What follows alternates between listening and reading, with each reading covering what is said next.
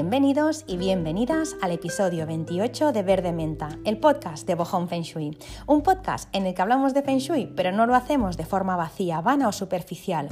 El Feng Shui no es una técnica oriental que promete hacerte rica moviendo muebles, cambiando colores o poniendo amuletos. El Feng Shui nace de algo mucho más profundo, nace de un pueblo que por necesidad tuvo que saber entender la naturaleza. Nace de sabios taoístas y de grandes maestros conocedores de astrología y cosmología. Nace de maestros de la adivinación que tras largos procesos de observación e interiorización lograron descubrir los secretos más ocultos de la naturaleza y del cosmos. Cuando conocemos toda esta información y la aplicamos a nuestro espacio, nos alineamos con el todo y nuestra vida cambia sustancialmente. El Feng Shui estudia los espacios y lo hace englobando lo que vemos y también lo que no vemos, porque todo lo que hay en nuestro mundo forma parte de algo mucho más grande, parte de la energía vital del macrocosmos, parte de la fuerza que une y da vida a todo lo que existe. Y a pesar de tener la ilusión de que somos alguien separado del resto, en realidad todos somos uno. Nuestro ego cree que somos alguien especial. Nuestro ego cree que somos alguien único, pero tu alma sabe, nuestra alma sabe que forma parte de algo mucho más grande. Tu casa, nuestra casa, forma también parte de algo mucho más grande. Tu casa está dentro de tu plan divino y por eso tú estás unido, estás unida a tu casa. Tu casa está unida a ti. Si te apetece conocerla, no te pierdas ningún episodio de Verde Menta. Y si quieres saber todos los secretos de los que te hablo, atenta las próximas semanas porque habrá lanzamiento, como sabéis, de la formación online. Muchas gracias por estar aquí, un episodio más, una semana más, espero que estéis súper bien eh, y vuestras familias también. Hoy arrancamos con un episodio en el que responderé algunas de las preguntas que me han hecho a lo largo de todo este tiempo sobre qué es y qué no es un estudio de Feng Shui, sobre si da miedo saber lo que tu casa tiene que contarte o no da miedo, si hay que gastarse dinero para redecorar la casa eh, una vez sabes la energía que tiene eh, o no hay que gastarse dinero, ¿Cuánto se tarda en ver resultados después de hacer un estudio de Feng Shui? Estas y algunas preguntas más las voy a responder en el podcast de hoy. Así que nada, deseo que sea de utilidad y por supuestísimo, si quedan dudas, si quedan preguntas, pues estaré encantada de resolverlas o incluso de dedicar otro podcast a, a ello. Así que nada, empezamos con la pregunta ¿qué es un estudio de Feng Shui? La respuesta para mí es eh, que un estudio de Feng Shui es un manual de instrucciones de tu casa. Para mí se resumiría en eso, es un manual de instrucciones de tu casa. Todos los aparatos electrónicos llevan un manual para saber cómo encenderlos, cómo apagarlos, cómo cargarlos, qué teclas activan ciertas funciones. Em, el aparato además también te va enviando mensajes, ¿no? Por ejemplo, la tele cuando no encuentra wifi, pues te dice sin señal, ¿no? Te hace como la lucecita sin señal. Em, el coche, por ejemplo, los coches nuevos también te avisan cuando les falta poco para la revisión. Faltan 200 kilómetros para la revisión o 100 kilómetros para la revisión. Eh, o, por ejemplo, te avisa, el suelo está helado, precaución, o cambiar aceite. La cafetera, eh, si tenéis una cafetera de estas express, tiene un botón que parpadea y se pone de color naranja cuando hay que descalcificar. Eh, los móviles, por ejemplo, también eh, te avisan ¿no? pues cuando, les falta, cuando, cuando, les falta capacidad y no pueden bajarse otra aplicación. O los ordenadores incluso actualmente te mandan las actualizaciones para estar más protegidos de virus, ¿no? para tener las últimas versiones de todas las, de todas las aplicaciones que tienen. ¿no? Incluso la ropa, la ropa te viene con una guía para no estropearla, ¿no? Eh, pues que si lavar a mano, que si lavar a máquina, que si lavar en seco, a 30 grados, a 60 grados. Pero ¿y nuestra casa? ¿No es un poco extraño que la inversión más grande de nuestra vida venga sin manual? Yo creo que no tiene sentido que una camiseta de 30 euros me venga con más explicaciones que mi casa. Y, no me refiero a, si tengo una leyenda para entender la domótica o la calefacción. Ya sé que la calefacción de mi casa lleva eh, eh, las instrucciones. Ya sé que si tuviera domótica que no la tengo, también lleva las instrucciones. Me refiero al conjunto de la casa. ¿Dónde están las instrucciones de mi casa? No existen. Eh, igual que también, por ejemplo, con las personas. ¿Dónde están las instrucciones de, ¿no? de cuando nace un niño? Pues bueno, un poco vendría a ser lo mismo. Y, las, y la respuesta a ambas cosas es lo mismo. Eh, por ejemplo, no sé si, si lo habéis hecho o no, pero hacer la carta astral a un peque cuando nace, la verdad es que te da mucha información que luego te es de mucha utilidad, ¿no? Porque entiendes un poco cuál es su sendero de vida, entiendes un poco sus fortalezas, ¿no? La casa lo mismo. Eh, al final hacer un estudio de Feng Shui es, em, pues eso, el, manual de instrucciones o la carta astral de tu casa, es conocer a tu casa para que te pueda dar su mejor versión, ¿no? Entonces, siguiendo un poco con lo que venía contando, tampoco tiene mucho sentido que todo tenga garantía de devolución y mi casa no la tenga. ¿Por qué si eh, yo hago una compra y no quedo satisfecha con mi compra, o el producto es defectuoso, o no coincide lo que, por ejemplo, ahora que hacemos muchas compras online, ¿no? No coincide con lo que mostraba el anunciante, ¿por qué puedo devolver un producto, pero en cambio, si yo me compro una casa, me instalo en ella eh, y luego, por lo que sea, hay ruido, no puedo dormir bien, me siento triste, angustiada, o me pasa lo que, bueno, lo que me pase, ¿por qué no puedo devolver la casa? ¿Por qué ¿Por qué si me compro una casa ya es ¿no? para siempre, salvo que la venda? ¿Por qué no tengo un periodo de devolución, un periodo de garantía? Me consta que se está investigando sobre eso. ¿eh? Sé que hay personas en el sector que están trabajando en ello, pero realmente debería ser una obligación tener unos días para probar la casa y si me gusta me la quedo y si no me voy, ¿no? Eh, porque a mí, de hecho, me pasó, y lo conté en algún podcast, que yo me fui a vivir a un piso en el que antes de entrar, o sea, cuando me dieron las llaves y empezamos a pintar, antes de vivir, yo ya le dije a mi marido, eh, ¿tú crees que aquí vamos a ser felices? Porque yo sabía que no, era una pregunta que la respuesta yo ya la sabía. Yo sé que no, pero necesité entrar y estar un tiempo allí, notar la energía y decir, aquí yo no voy a ser feliz. Y ya la he comprado, ¿ahora qué hago, no? Em, hasta que yo no he sabido Feng Shui, a mí realmente me ha dado miedo instalarme eh, en una casa de alquiler o, de compra, da igual, me ha dado miedo porque em, una cosa es lo que te parece que va a ser, la otra es lo que acaba siendo cuando vas. Y no hay decoración ¿no? que te haga sentir bien, realmente entras ahí y dices, no sé qué me pasa, es que no estoy a gusto, entonces yo creo que las casas deberían, una, llevar manual de instrucciones, dos, tener un periodo de, de devolución, de cambio, ¿no? Eh, porque si no es una lotería, es una, es una ruleta rusa, ¿no? Si te van las emociones fuertes, pues nada, entonces nada que añadir, pero si quieres tener la certeza de que en tu casa vas a poder dormir, descansar, estar creativa, sentirte feliz, vas a poder desconectar y, relajarte, si quieres ir a una casa fértil donde lo que inicies culmine con éxito y donde la energía del dinero, la energía de la salud, la del amor eh, y todas las energías eh, y toda la abundancia del mundo esté contigo, entonces necesitas eh, ver algo más que si la casa tiene orientación sur o tiene vistas al mar, porque eso no es garantía de bienestar. Tu casa eh, puede ser tu mayor apoyo, tu mayor aliada o puede ser, y créeme cuando lo digo, tu peor pesadilla. En una escala del 1 al 10, tu casa puede estar dándote un 1 en felicidad pudiéndote dar un 10 o podría estar haciendo justo lo contrario, dándote un 10 en fricción cuando realmente se podría rebajar a 1.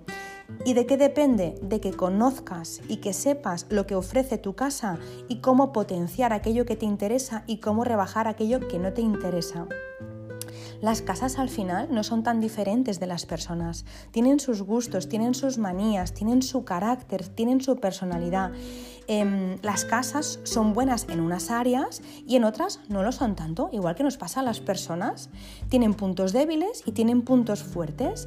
Algunas casas, por ejemplo, son más ruidosas, eh, toleran mejor la actividad, son más yang y otras son más calmadas y necesitan silencio e introspección. Necesitamos saber cómo es la casa para darle gusto en eso. Eh, si pudieras hablar con ella, le preguntarías, oye, ¿a ti qué te apetece? ¿Que hagamos ruido o prefieres que estemos más en silencio? Lo que pasa es que eh, el idioma de la casa es muy difícil de entender, por eso está la profesión de consultor de Feng Shui. Pero las casas en realidad, y, yo creo que cada vez hay más personas que ya lo ven así, al menos con todas las personas con las que yo hablo, a, las que les hago el estudio y a las que están más puestas en Feng Shui, ya empiezan a, a ver las casas como un ser vivo. Me consta que saludáis a la casa cuando cuando entráis, que le decís adiós cuando os vais, incluso muchas más cosas. Entonces me alegra saber que al fin hemos entendido que la casa es un ser vivo. Es diferente que nosotros y que nosotras, pero es un ser vivo. Em, si no conocemos esta información, si no sabemos que estamos tratando con un ser vivo, con unos gustos, una personalidad y un carácter, eh, pues claro, al final estamos comprando algo, nos estamos dejando unos ahorros eh, como si fuera, pues no sé, eh, ¿no? Estamos gastándonos nuestros ahorros, por ejemplo, pues en una partida de cartas, ¿no? Comprarte una casa y no saber cómo es esa casa, no conocer a esa personalidad, no, conocer a ese ser vivo, para mí es como subirte a un coche a 100 por hora con los ojos vendados, ¿no? O el ejemplo quizás mejor este, o como casarte con alguien a quien no conoces, ¿no?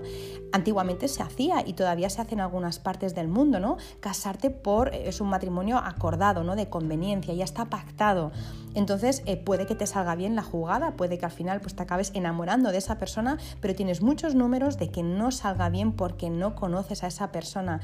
Eh, es difícil que te enamores, ¿no? que te acabes enamorando. Entonces, em, pienso que en el momento actual en el que estamos en pleno siglo XXI y con la apertura de conciencia que hay actualmente, eh, desconocer el lugar en el que vivimos y cómo nos influye el lugar en el que vivimos es como estar anclado a tradiciones del siglo pasado, es como todavía estar casándonos ¿no? Eh, con un matrimonio de, conveniencia. Necesitamos saber mi espacio, qué me quiere decir.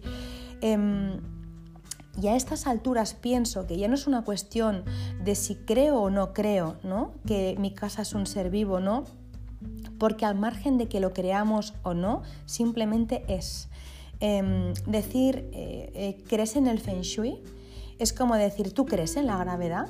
Son, ¿no? Es una pregunta que no se trata de si creo o no creo en la, en la gravedad, se trata de que existe, ¿no? Lo sepa explicar o no lo sepa explicar, pero la gravedad existe y si no podemos hacer ¿no? una prueba y es tirarnos por un puente a ver si levitamos. Si levitamos realmente la gravedad no existe. Pero claro, ¿qué ocurre? Que, que muchas veces eh, para, para afirmar que algo existe necesitamos ver que cada vez que yo hago A ocurre B. Si yo cada vez que me tiro por un puente me hago daño, y yo acabo llegando a la conclusión de cada vez que hago A ocurre B. Pero ¿qué pasa con el Feng Shui? ¿Cuál es el problema? Que no relacionamos A con B. No relacionamos la casa con mi falta de salud, no relaciono mi casa con mi falta de alegría, no relacionamos la casa con que me cuesta tener pareja o que mis parejas me son infieles, no relacionamos la casa con que no entra el dinero o con que el dinero se me va muy rápido. Pensamos todas las otras posibilidades, pero no pensamos que nuestra casa puede ser la que está provocando lo que, todo lo que me está pasando.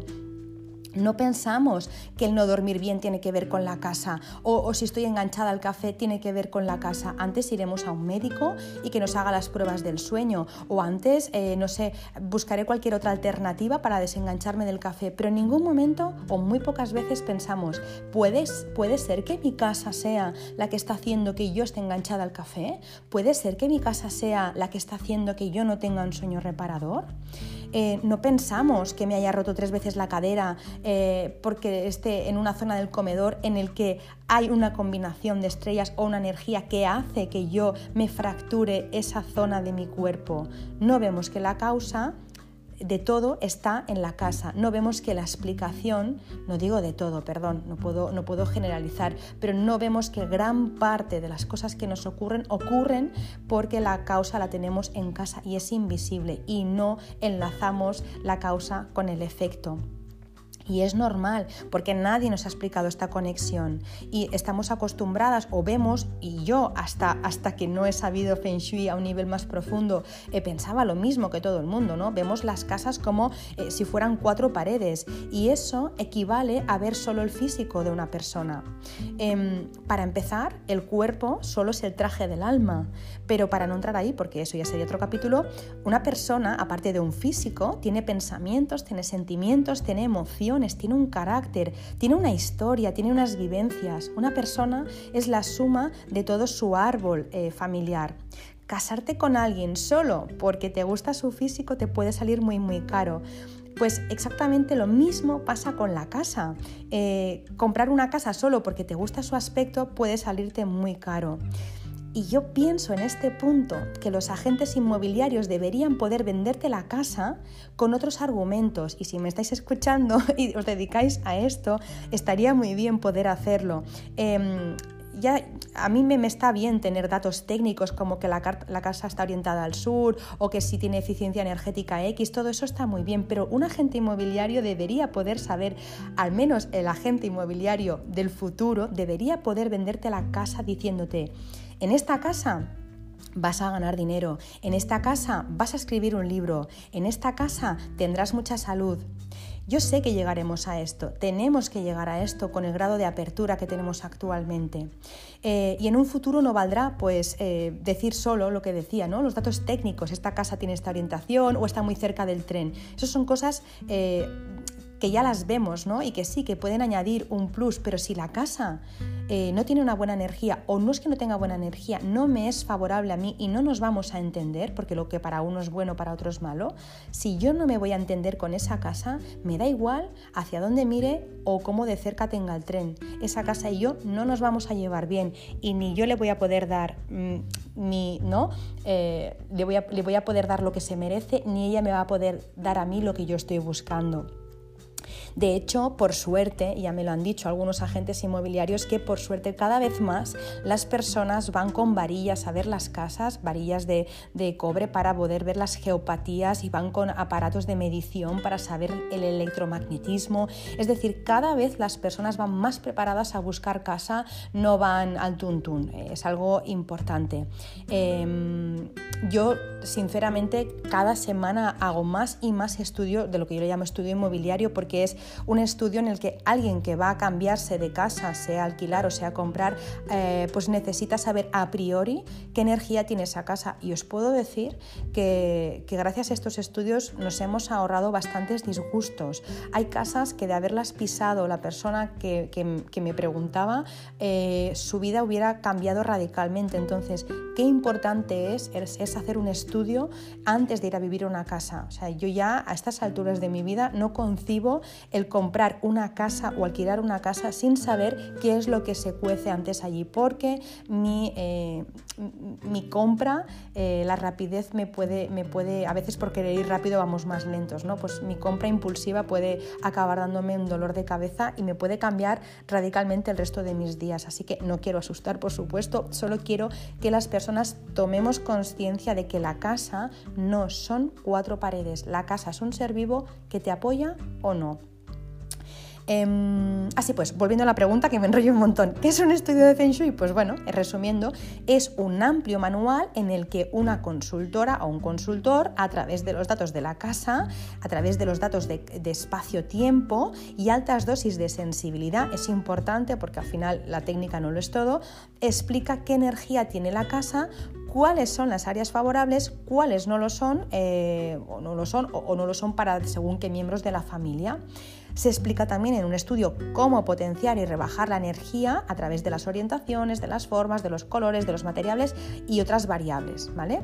Así pues, eh, un estudio de Feng Shui para mí es un trabajo holístico en el que se funde la casa con la persona o con las personas, con el espacio, con el entorno para que eh, pues bueno, puedan vivir en perfecta armonía y cada una de las personas con, el entorno, con todas las áreas de su vida y con el entorno. Es decir, eh, que no haya tanta fricción, que las cosas ocurran con mucha más fluidez. Para mí, eh, un estudio de Feng Shui tiene que englobar todas estas todas estas partes, toda esta información tiene que estar en un estudio de Feng Shui, es entender mi casa y entender cómo me puedo fundir con mi casa para que me favorezca eh, en, mí y en todas las áreas de mi vida, cómo puedo estar yo en armonía. Más o menos, no sé si me he explicado bien o no, pero eso es lo que vendría a ser. Es verdad que es un poco abstracto, pero luego cuando se plasma en un papel, pues es, sencillo, pero, pero bueno, eh, hay, hay que verlo, ¿no? Muchas personas me, hacen la siguiente pregunta, que ya lo he anunciado al principio, y me dará miedo saber, porque claro, la casa habla, la casa tiene algo que decir, ¿no? Entonces, eh, yo siempre digo lo mismo, lo que da miedo es no saber. Eh, saber no da miedo, lo que da miedo es no saber. La información al final te da poder para actuar. Si yo no sé lo que hay en mi casa, no puedo hacer nada y vivo a merced de la suerte, de la casualidad yo no decido nada, ¿no? Las cosas me vienen dadas y entonces es cuando, como, como, no, como pienso que yo no llevo el timón, ¿no? Como pienso que yo no decido nada, todo es cuestión de suerte y entonces yo es cuando me encomiendo a todos los santos para que me protejan, cuelgo todos los amuletos para que me den suerte y caigo en todas las supersticiones del mundo, ¿no? Em, la información te da poder. Cuando tú tienes la información no necesitas creer en nada. Puedes creer en lo que quieras, pero no necesitas em, ¿no? encomendarte a nada ni a nadie porque sabes las respuestas a priori. Em, si yo no sé lo que tengo en mi casa, que es como, pues quizá hemos vivido muchos durante mucho tiempo, es como para mí, como si me dejaran en alta mar, ¿no?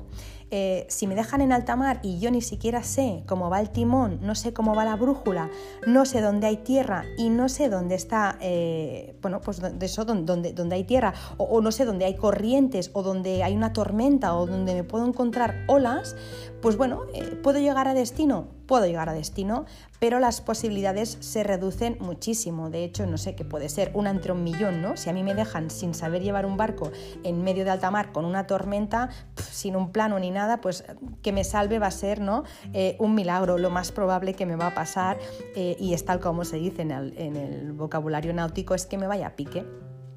Si yo sé lo que manejo, eh, si yo sé eh, llevar un barco y sé que me acerco a una tormenta con olas de 20 metros, lo que haré es esquivar esa tormenta y llegaré a destino. Pero eh, hago esta comparación para que, para que se vea que al final em, la tormenta está igual. O sea, si tiene que venir una tormenta, va a venir igual. En el primer caso, me viene y me, cae el chaparrón y, es que no sé ni cómo salir de eso. Y en el segundo caso, ya sabía que venía una tormenta y como estoy preparada, la puedo esquivar y puedo salir airosa. Entonces, eh, no da miedo saber el feng shui. Te da la opción de poder rectificar, de poder armonizar, de poder equilibrar, de poder avanzarte a un montón de cosas para eh, salir, pues eso, como digo, eh, airosa de, la situación. Y es que mm, eh, un pequeño giro, ¿no? Como se suele decir en el timón de un barco, te lleva a un destino muy, muy diferente. Y tener toda esta información te ahorra mucho sufrimiento innecesario, mucho. Por eso, a mi modo de ver, em, no hay que temer a lo que te puedan decir en un estudio, eh, no al menos si te lo hace un buen profesional. También quiero matizar este punto porque esto también es un tema aparte. Yo cuando no me dedicaba al feng shui y me habían hecho feng shui a mí en casa, a mí me habían dicho literal, pues claro que no estás bien, hija, pero si tu casa tiene forma de pistola. A ver, ¿Cómo, cómo, se le puede decir a una persona que tiene la casa en forma de pistola? No sé, yo soy muy sensible y a mí las cosas me afectan. A mí que me digan que mi casa tiene forma de pistola y que por eso no estoy bien, claro, esa persona cuando acaba su, ¿no? su proyecto sale por la puerta y se va a su casa tan a gusto yo me quedo en mi casa en forma de pistola. Entonces, eso a mí no me gusta, eso me, me asustó y ahora con el tiempo veo que es la cosa más absurda del mundo. Pero claro, en el momento, si alguien te dice, pues eso, ¿no? Pues algo negativo, te asustas, pero también pasa si te tiran las cartas del tarot, ¿no? Y lo hace alguien sin tacto o sin mucho conocimiento y simplemente no te dice las cuatro cosas básicas que todo el mundo sabe, ¿no?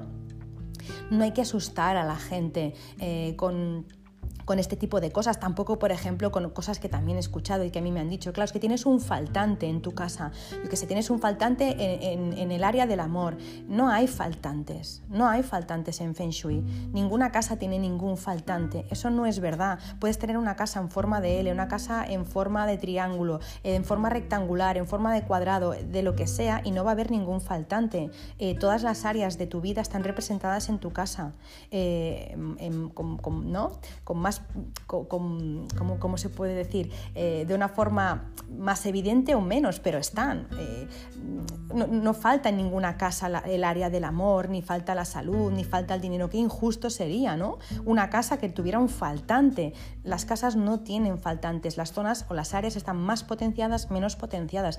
Pero faltantes no tienen, porque si no es colgarte un San Benito de por vida. Es que yo estoy condenada, por ejemplo, si tengo un faltante en la zona del amor, a no tener amor. Eso no es cierto. Entonces, eh, el Feng Shui, si te lo hace un profesional, no da miedo, porque no se dicen este tipo de cosas.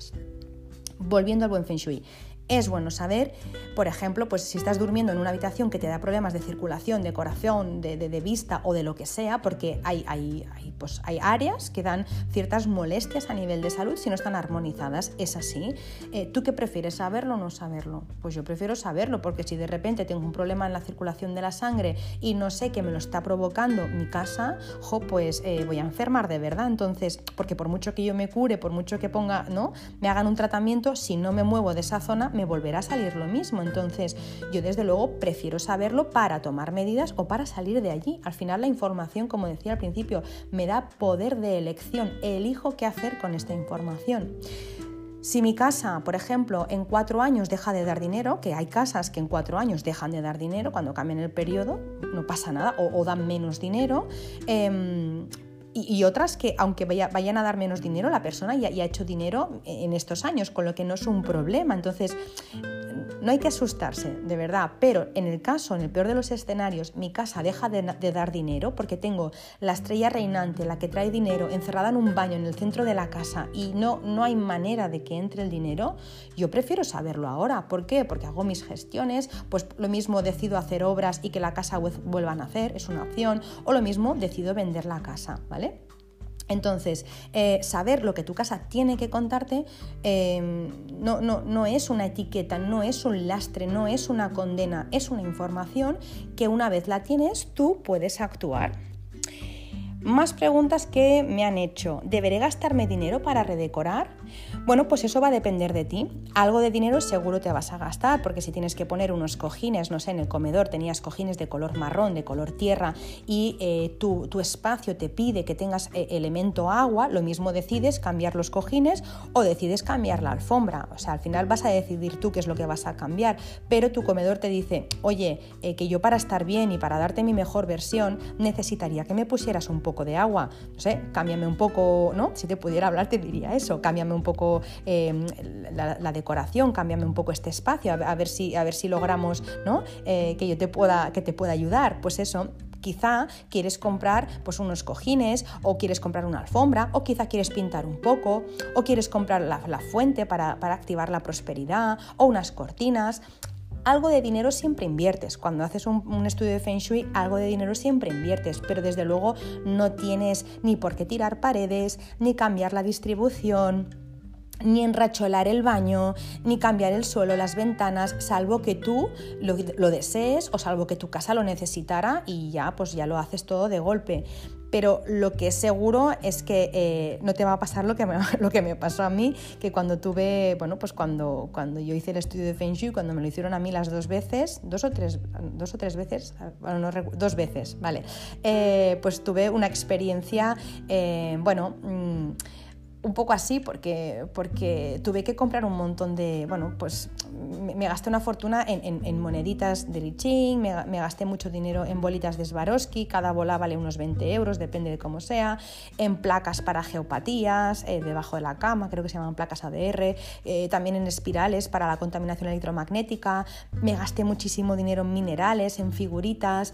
Claro, ese dinero ya, ya, avanzo que no, todo eso no te lo vas a tener que gastar, vas a, vas a invertir en la decoración de tu casa para pues, vas a cambiar algunas cosas y luego básicamente eh, la casa lo que, te va, lo que te va a pedir es que eh, actives unas zonas u otras con el movimiento humano y con el yin y el yang, con los elementos y con el yin y el yang, pero no es una cuestión de invertir dinero de verdad. O sea, una persona cuando hace un estudio de Feng Shui no se, gasta, no se gasta más dinero del que se hubiera gastado para redecorar un poco un espacio. O sea que por ahí no hay que sufrir. Em, ¿Qué más? Ah, bueno, otra de las cosas que me preguntan es si lo que, lo que hay que poner en casa eh, y si no me gusta, o si a mi marido no le gusta, o si a mi mujer le disgusta. Eso no va a ocurrir porque todo lo que compres y hagas en tu casa a partir del estudio te tiene que gustar a ti. No te puedes forzar eh, en poner algo que no te convenza solo porque es una cura de Feng Shui.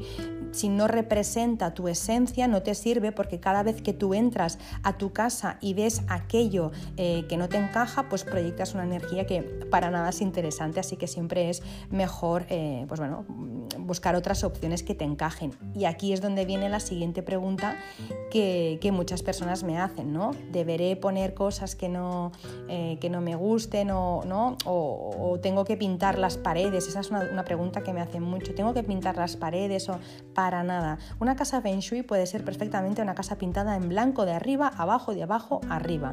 O una casa en color crudo, marfil, hueso, un color clarito. No necesitas tener la casa como si fuera un tablero de, no sé, del parchís. Mm, no es necesario, si te gusta, fenomenal, pero si no te gusta, puedes tener la casa clarita. No necesitas hacer estas, estas, estas curas. El feng shui, hablando de la decoración, no encorseta ni fuerza poner nada. Em, por ejemplo, imagina que tu casa eh, te pide, em, no sé, tonos tierra, ¿vale? Tu habitación, venga, tu dormitorio te pide tonos tierra. Tú dices, vale, yo sé por, por el Feng Shui que necesito tonos tierra en mi habitación.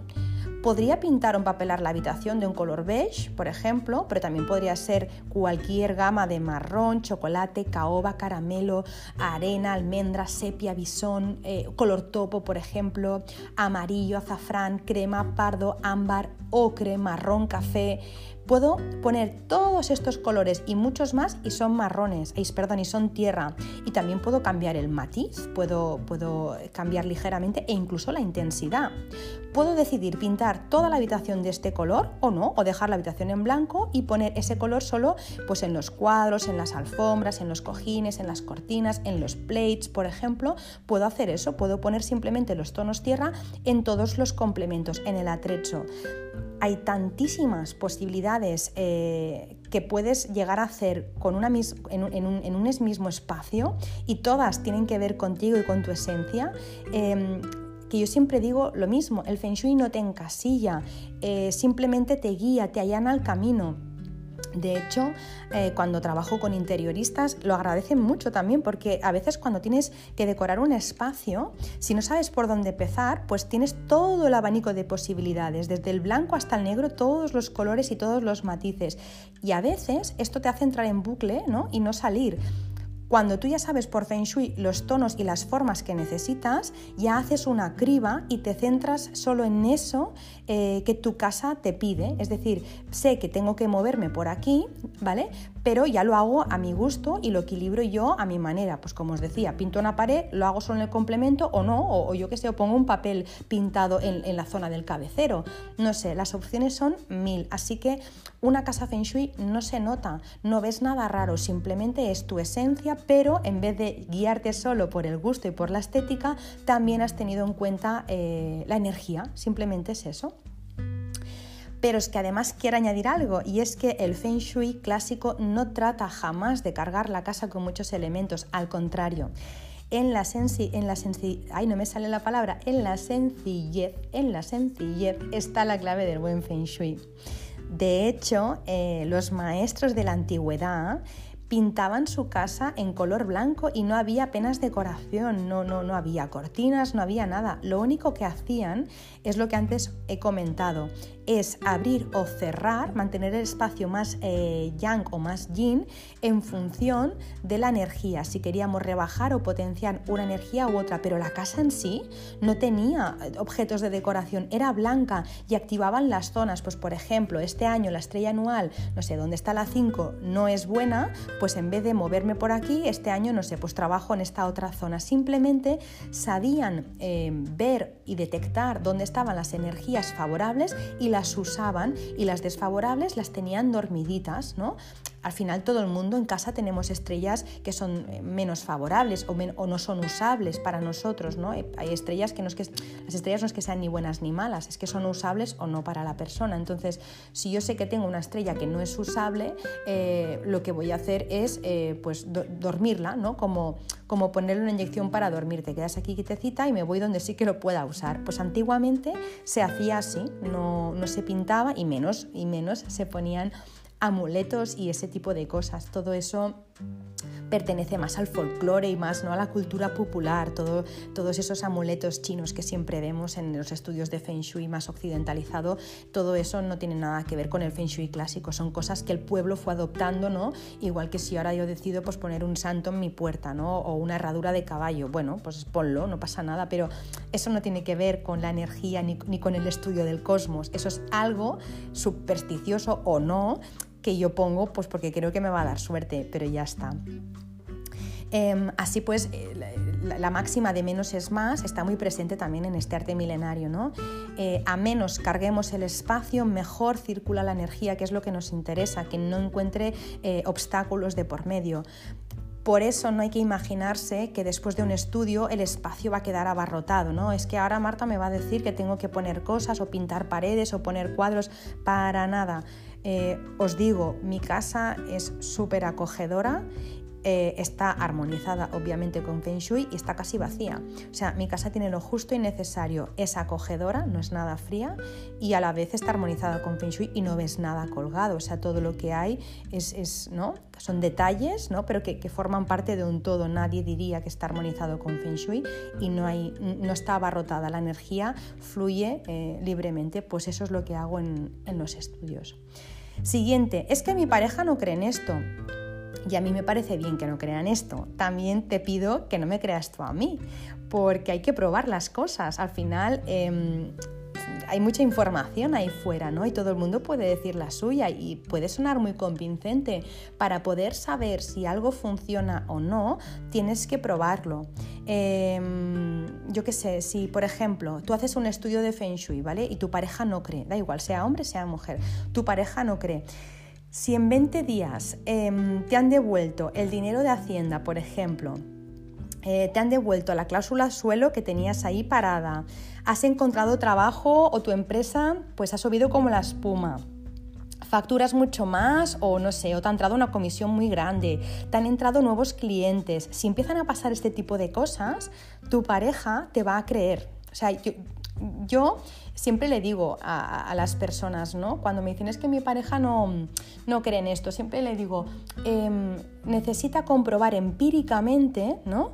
Eh, que, lo que estamos diciendo es cierto, necesita una razón que le haga creer que eso es cierto. Acuérdate lo que hemos dicho al principio, necesitamos siempre hacer la, la relación entre A y B. Cada vez que hago A, pasa B. Eh, mi marido, por ejemplo, no creía ni dejaba de creer en el Feng Shui. Fue poner la fuente en casa, en la zona indicada, que eso es muy importante, y ver qué es lo que pasaba en casa. Ahora la fuente ya no la enciendo yo, jamás la enciendo yo. Mi marido es quien enciende la fuente y ahora es él el que me dice, oye Marta, eh, voy a parar la fuente cuando ve que vamos desbordados de trabajo o cuando ya no podemos abarcar más. Eh, y entonces me lo dice, Marta, hoy paro la fuente, ¿vale? O a veces eh, es él que cuando va a, su trabajo, por ejemplo, y algo, alguien le cuenta una pena, ¿no? O le, le, cuelga, le cuenta un problema, él le dice ¿no? a sus compañeros, oye tío, necesitas Feng Shui. ¿Por qué? Porque ha podido comprobar empíricamente que lo que yo le contaba es cierto. Pero es que a mí, a mí, a mí me pasó mi mente racional, mi mente más lógica, no me dejaba creer que haciendo ciertas cosas pudiera tener ciertos resultados. Eh, una parte de mí lo creía, obviamente, si no, no hubiera estudiado eso, pero otra parte de mí se resistía a creer eso.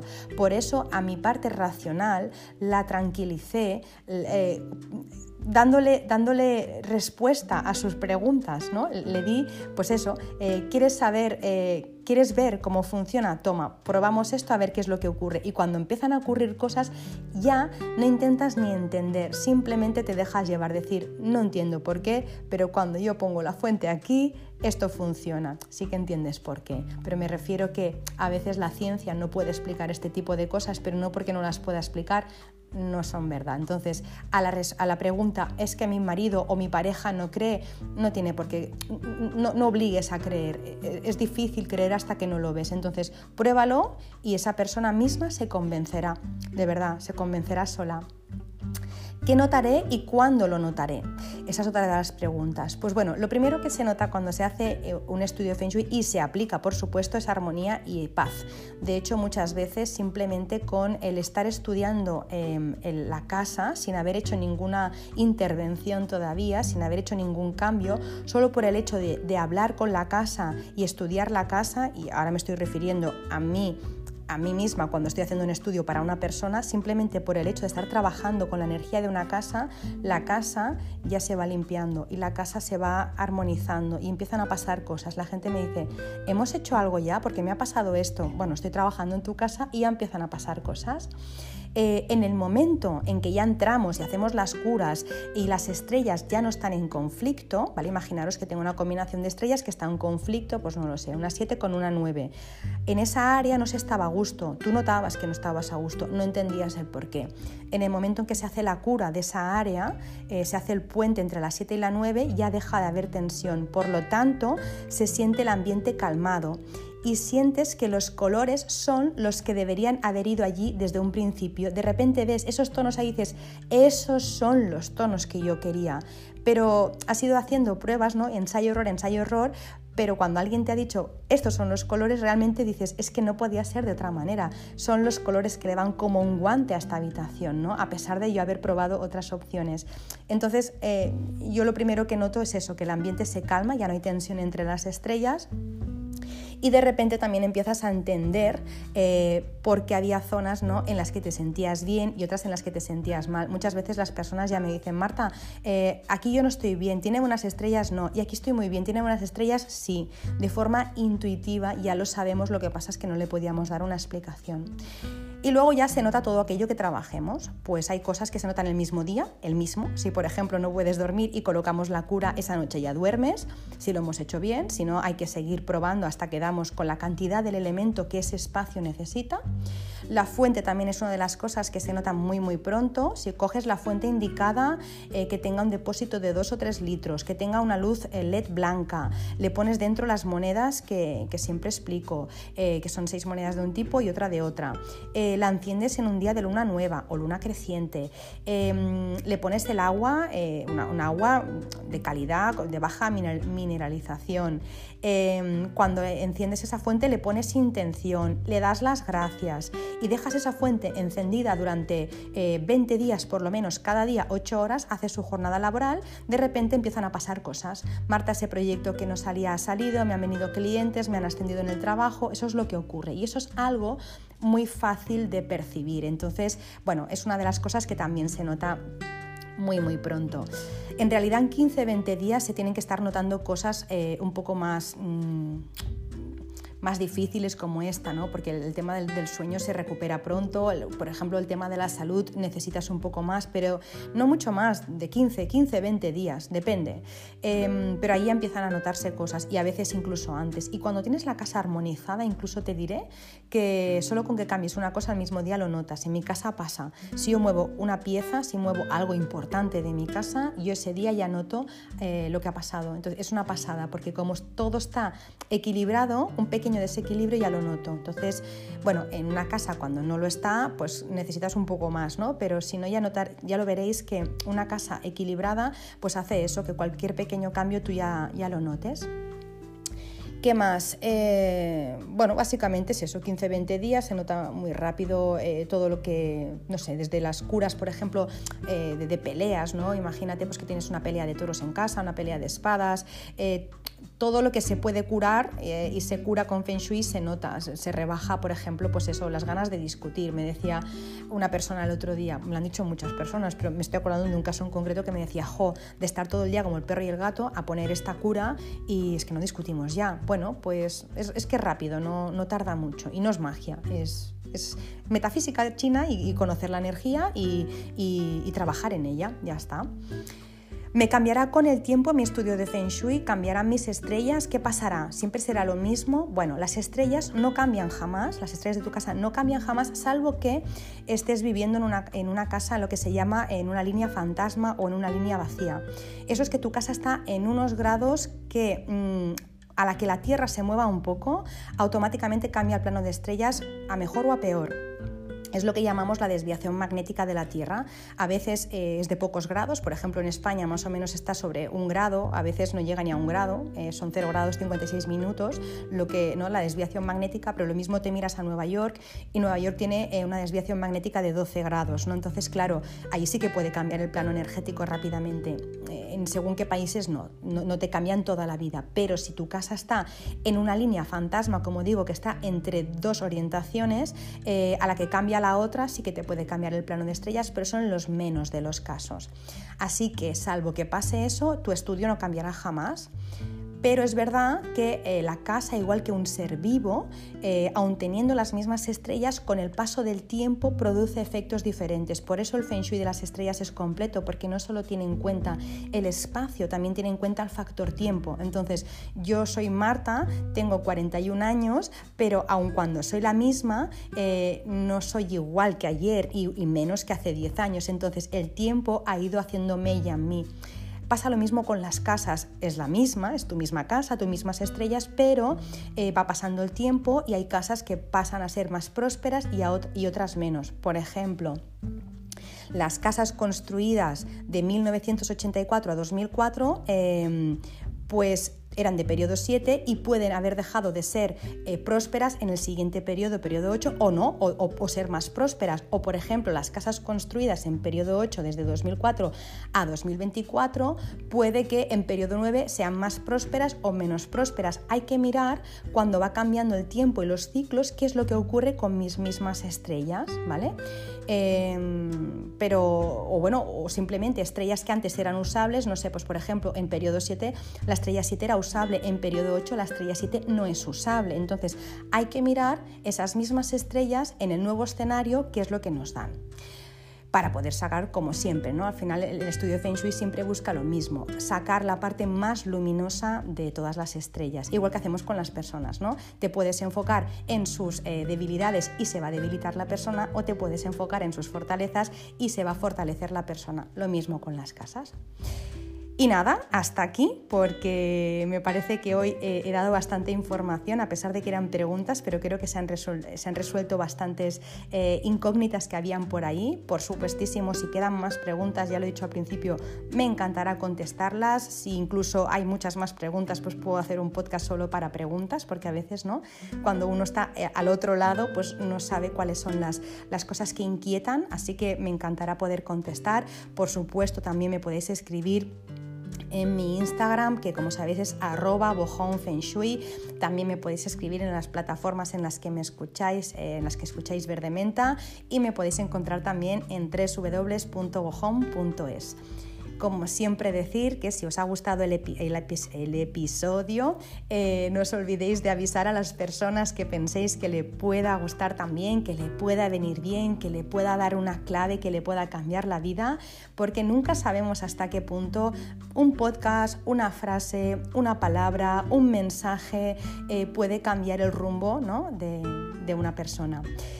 Y nada, como siempre, desearos que, bueno, si me estáis escuchando por la mañana, acabéis de pasar un feliz día. Si me estáis escuchando por la tarde-noche, que tengáis una feliz tarde. Y si me estáis escuchando por la noche, que tengáis una feliz noche y unos dulces sueños. Y para todo el mundo, una muy feliz semana.